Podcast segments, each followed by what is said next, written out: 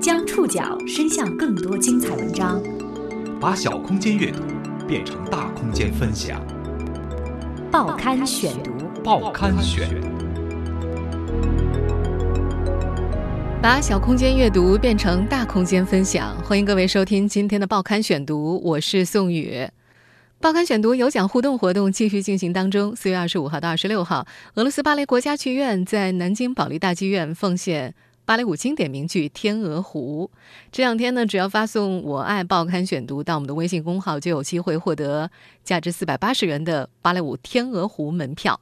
昨天的中奖粉丝是张生，请及时回复真实姓名和手机号码，方便您领取奖品。我们的微信公号是“报刊选读”的拼音全拼。没有抽中的朋友依然有低价看演出的机会，在四月十五号的十七点之前登录南京保利官方网站购票，还可以享受到五折优惠。今天为大家选读的文章综合了界面新闻和中国新闻周刊的内容。你知道湖畔大学吗？什么大学？湖畔大学不知道，好像是马云创办的吧？一定特别有名，学费据说挺贵的。听说是培养嗯未来中国首富的地方。二零一六年三月底。湖畔大学第二期低调开学。二十一年前，三十岁的马云被评为杭州十大杰出青年教师。二十一年后，马云以马校长的身份再次站到了讲台上。未来几年，我们建立一个中国民营企业大学。同样因为校长马云，这个成立于二零一四年年底的大学，成了中国企业界最著名的商业学院之一。这里的学员们也自然而然地被称作。马云的门徒，报刊选读，今天和您一起了解他们的故事。门徒，泛指学子和传道授业者之间的关系。如今，广受公众崇拜的马云有了新门徒。二零一六年三月二十七号早上，湖畔大学第二期开学典礼在阿里巴巴西溪园区九号馆举行。前来参会的除了马云外，还包括中国民营企业阵营当中一批响当当的名字：柳传志、史玉柱、郭广昌、沈国军、刘永好、牛根生、俞敏洪、曹国伟、王中军等等。在湖畔大学的开学典礼上，马云校长早就说过：“阿里巴巴只需要做一百年就够了，湖畔大学要做三百年。”他还希望未来中国五百强当中至少两百强的 CEO 都来自湖畔大学。马云的野心显露无遗，他甚至希望湖畔大学未来的学员可以有艺术家和政府官员，以丰富学员的多样性。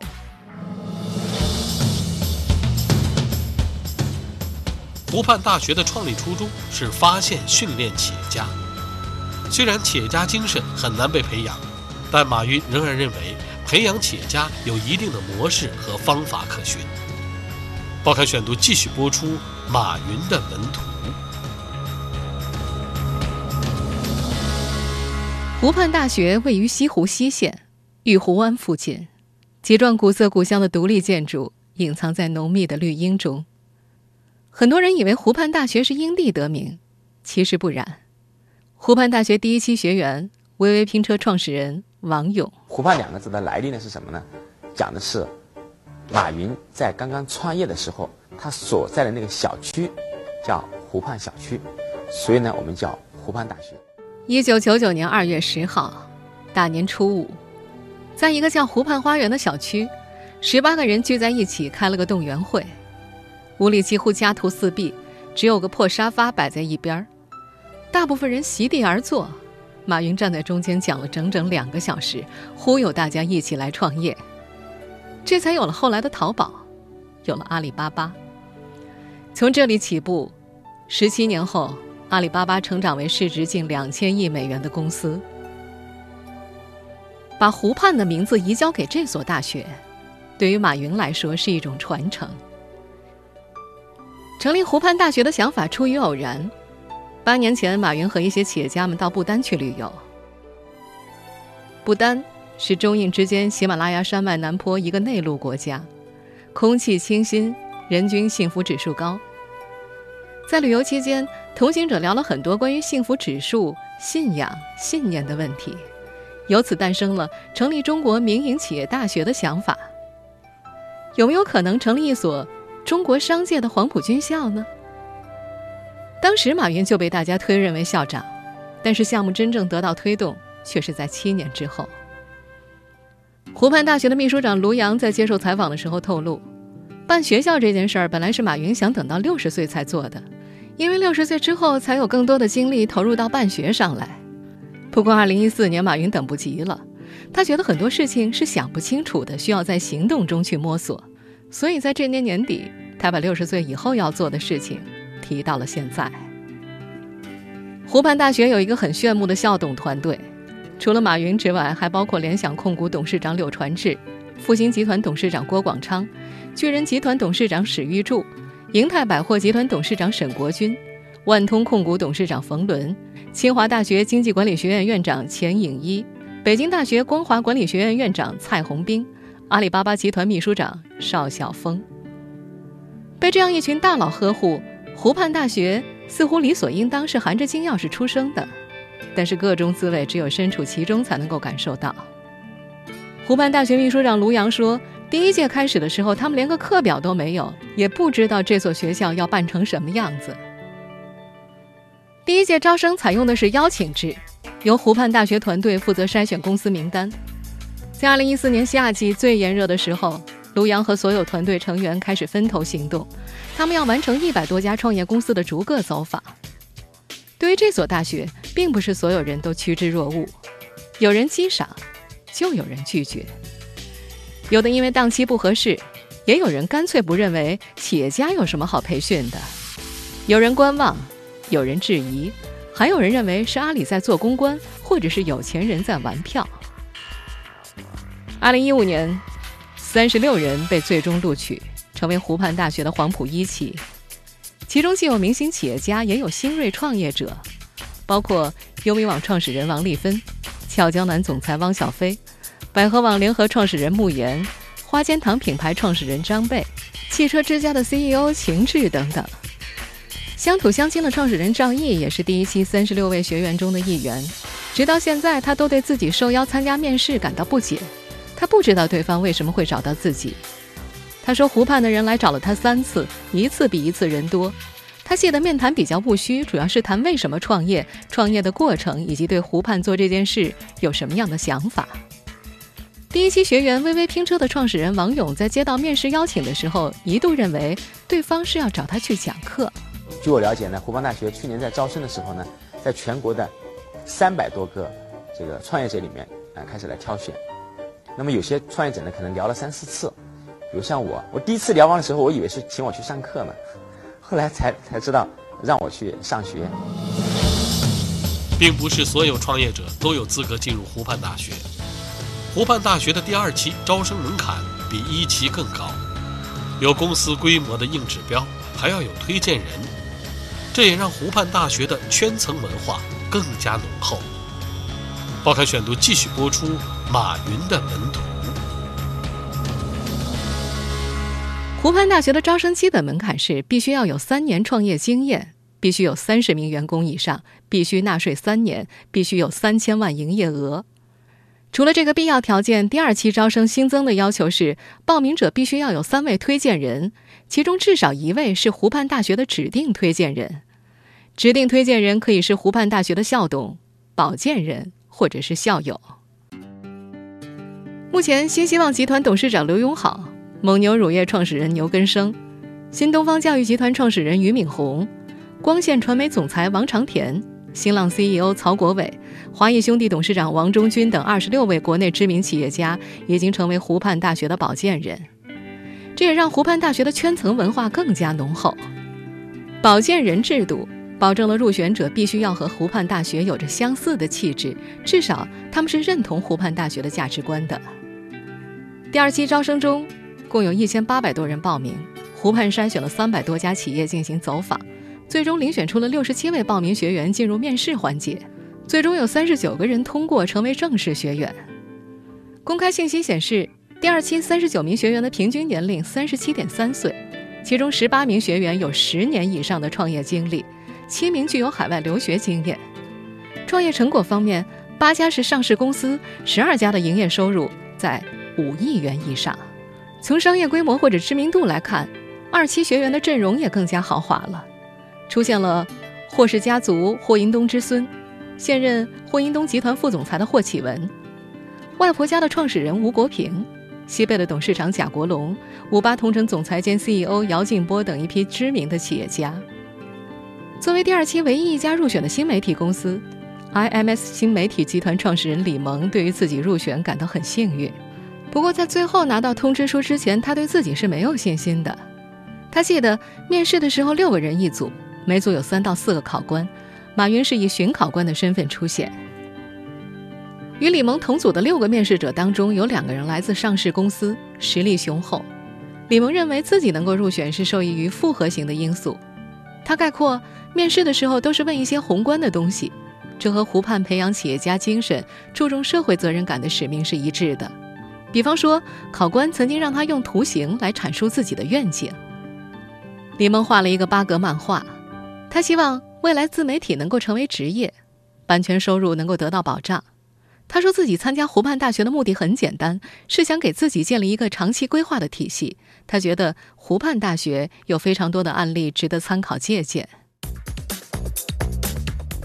关于湖畔的学员最有意思的一点是，有一部分学员所在的公司和阿里旗下的产品是竞争对手的关系。第一期学员明道软件的创始人任向辉直言，阿里巴巴出品的钉钉和他们的产品是竞争对手。他们公司已经完成 B 轮融资的第一步，未来将会专注于企业级的社交服务。但是，这种竞争关系并没有成为任向辉进入湖畔大学的障碍。情况类似的还有第二期的云服务公司 uCloud，在云服务市场，uCloud 是阿里云直接的竞争对手。在面对竞争对手分享授课的时候，湖畔大学真的不会有所保留吗？湖畔大学的秘书长卢阳回应：“如果有任何这种想法，当初就不会把 uCloud 的齐新华招进来了。”每一期湖畔大学新生入学，为他们讲第一堂课的都是马云，主题都是围绕企业的使命、愿景和价值观，这也成了湖畔大学的底色。报刊选读继续播出马云的门徒。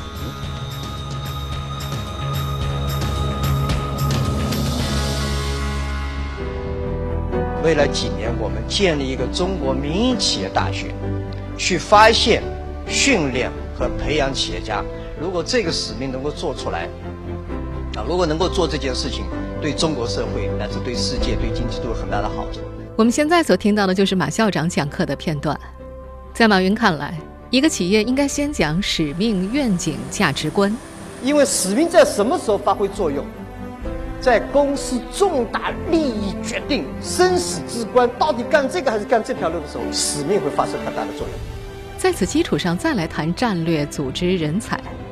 KPI 的管理是为了保证使命、愿景、价值观的落地。来到湖畔大学，不是来学习商业技能，我们不想告诉大家你怎么挣快钱、挣多的钱。活久了，活长了，活着就是成功。外婆家的创始人吴国平是湖畔大学的二期学员，刚刚入学，听完马云的讲课之后，就已经开始打算重新梳理外婆家的使命、愿景和价值观了。在他看来，湖畔大学最吸引他的地方，一是马云，二是价值观。如果价值观不同，他肯定就不来了。这种价值观到底是什么呢？在他看来，就是通过企业影响社会，别的都是战术问题，文化才是企业的根基。随着企业规模越来越大，吴国平说自己也开始习惯思考价值观这种抽象的命题。刚创业的时候从来不考虑，买得起桑塔纳和手机就很开心了。他坦言，真正的企业家需要面临很多痛苦，可能今天会考虑物质多一点儿，明天又会思考精神多一点儿。说到底，就是为自己想，还是为他人想？他笑称，自己还在通往企业家的初级阶段。这番表述和马云对于商业从业者的分类有关。马云曾说过，做企业有三类人：生意人、商人和企业家。生意人是有钱就赚，唯利是图；商人是有所为，有所不为；企业家则会为社会创造价值，改变社会的风气。在湖畔大学授课老师除了马云，还有万通控股董事长冯仑、巨人集团董事长史玉柱，著名经济学教授张维迎，清华大学心理学系主任彭凯平，阿里音乐董事长高晓松，黑石集团创始人兼 CEO 史蒂夫施瓦茨曼等。相较于其他商学院，这些老师都是时常见诸报端、有故事的人。对于不少学员来说，听这些人讲课花二十八万的学费非常值得。第一期学员王勇，那么学费开始也不知道，我以为啊，马云那么有钱，那肯定让我们去上学，还好意思收钱吗？结果最后才知道，哦，还要交钱，啊，当然不多，二十八万。客观的讲，这是业界良心价，比起那些动辄七八十万的 EMBA 来讲的话，我觉得这个价格还是非常好的。后来，尤其是第一次课，啊，上完以后，我们大家都觉得，啊，这课太值了。为什么？当时把我们请来了这个黑石公司的全球 CEO。那么黑石公司在全球，他管了那么多钱，然后他的年薪好像是用亿来算的。那他坐私人飞机从美国来一趟中国，然后从中国讲完课再回去，我估计这个我们交的所有的学费可能都不够他专机的费用。所以应该说，这个学费呢是非常非常值的，很低很低。那么马云为什么说要收学费呢？他说，不收钱，你们这帮人就不会珍惜。所以呢，一定要大家出点钱，而且呢要花时间，就是要用你最忙的时候让你来上课。因为按照马云的观点说，你连自己的时间你都掌握不了，你还创什么业呢？经过一年的摸索，湖畔大学终于可以拿出一份像样的课程体系了。湖畔大学秘书长卢阳表示。今后，他们所有的课程会围绕中国民企三十年、DT 时代的商业、百年系列三大脉络展开。以 DT 时代的商业为例，课程设置包括了使命、愿景、价值观、基础设施、生态战略、用户与产品、复杂关系、资本与公司治理、领导力、组织创新、美国游学、反思失败、范式革命等模块。百年系列的课程则包括科技与技术史、商业与财富、社会与文明三大模块。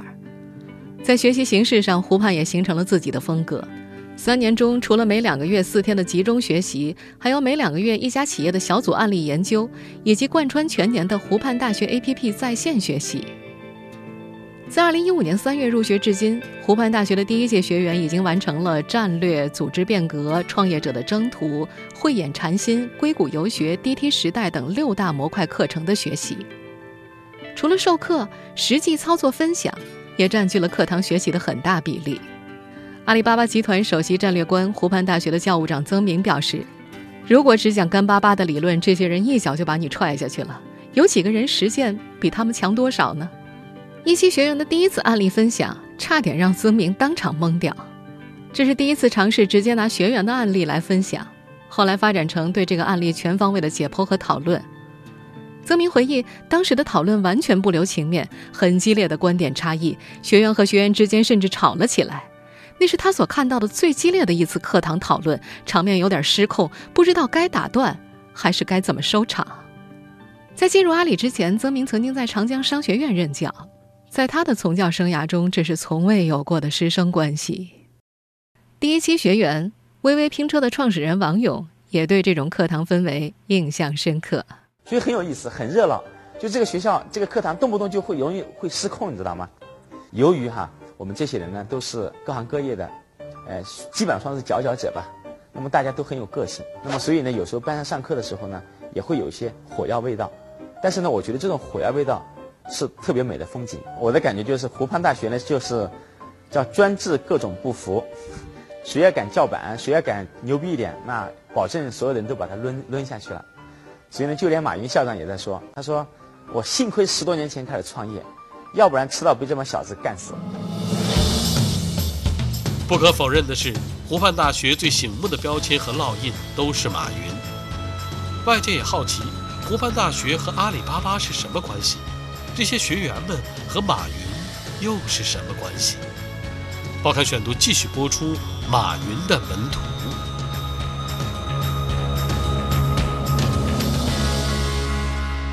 从法律角度来看，湖畔大学和阿里巴巴没有任何关系。湖畔大学属于非营利性组织，二零一四年年底在民政厅申请成立。无论是创业者学员，还是湖畔大学的秘书长卢阳。都否定了湖畔大学和阿里投资之间的关系，但是这种隐秘而微妙的猜测，却正是外界对于湖畔大学最大的好奇之一。外界也一度盛传，进入湖畔大学就拿到了阿里的传票。在第一期的学员当中，有一些是阿里的关联公司，比方说广东兴怡科技物流有限公司是阿里的天猫超市主要的仓储物流公司，易果生鲜有阿里投资。在第二期的学员名单当中，西贝餐饮集团的董事长贾国龙和浙江外婆家餐饮有限公司的董事长吴国平，更是和阿里的口碑业务支付宝。联系紧密。此外，在湖畔大学的保荐人很多都是专业的投资人，指定保荐人和部分第二期学员之间有明确的投资关系。人民网教育频道曾经对于湖畔大学的保荐人制度给予这样的评价：以最优秀的企业家充当猎头，涉猎最具潜力的企业家新秀，岂不是一笔最划算的天使投资吗？这种质疑，湖畔大学的秘书长卢阳彻底否定。他表示。他们完全没有参考过这类东西，阿里的战略投资部和湖畔大学完全没有一点联系。从他们的角度来说，并不是要建立所谓的阿里巴巴公司战略联盟，这个是没有任何关系的。湖畔大学教务长曾明也竭力撇清湖畔和阿里的关系。他表示，湖畔是一批企业家为了回馈社会和培养年轻人投入所做的一所独立的大学。但是曾明也承认。湖畔大学跟马云肯定是有关系的，他必然会被打上马云的烙印，因为马云这些在湖畔求学的创业者、企业家也自然而然地被贴上了马云门徒的标签。他们在意这个标签吗？第一期学员广东新怡科技物流的邢伟说，他根本不 care 贴不贴标签，在他看来，这个时代里应该关注的是如何能够掌握更多的本领。第二期学员。IM 新媒体集团创始人李萌在接受采访的时候，则竭力撇清门徒的概念。他表示，作为一名企业家，并不像外界所盛传的那样对马云是盲目崇拜。他表示，每个人都有分辨的能力。不过，今年三月二十九号，李萌曾在微博上发表了一篇日志，《湖畔大学揭秘：阿里巴巴是一种宗教信仰》，因为表达出对阿里的过度崇拜而被网友批评。目前，关于湖畔大学的最新消息是，阿里巴巴已经在杭州拿下了三百多亩土地，预计到二零一九年年底会建设一个上万平方米的真实的湖畔大学校园。作为湖畔大学教务长的曾明，对于湖畔大学寄予厚望。他认为，在整个智能互联网时代到来之时，湖畔大学具有成为优秀大学的天然优势，因为人们目前大多停留在传播途径的讨论。对这个时代知识教育本身的问题还讨论甚少，这被定义为湖畔大学的责任，马云成了这份责任的挑起者。经过十三年的发展，马云的阿里巴巴已经从当年湖畔花园的小公司，发展成为将近两千亿市值的互联网巨头。湖畔也由此成为创业者精神的象征，迥异于当年的门庭冷落。今天的湖畔成了创业者们争相加入的所谓圣地，所以它也注定不只是一所大学这么简单。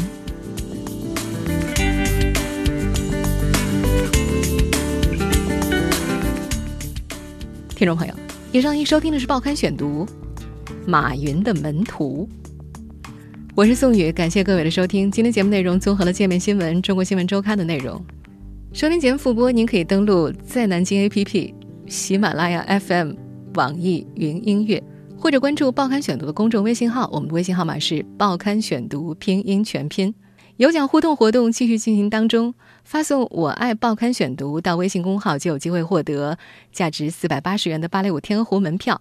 四月二十五号到二十六号。俄罗斯芭蕾国家剧院在南京保利大剧院会奉献上芭蕾舞经典名剧《天鹅湖》。四月十五号的十七点之前登录南京保利的官方网站购票，可以享受五折优惠。我是宋宇，明天见。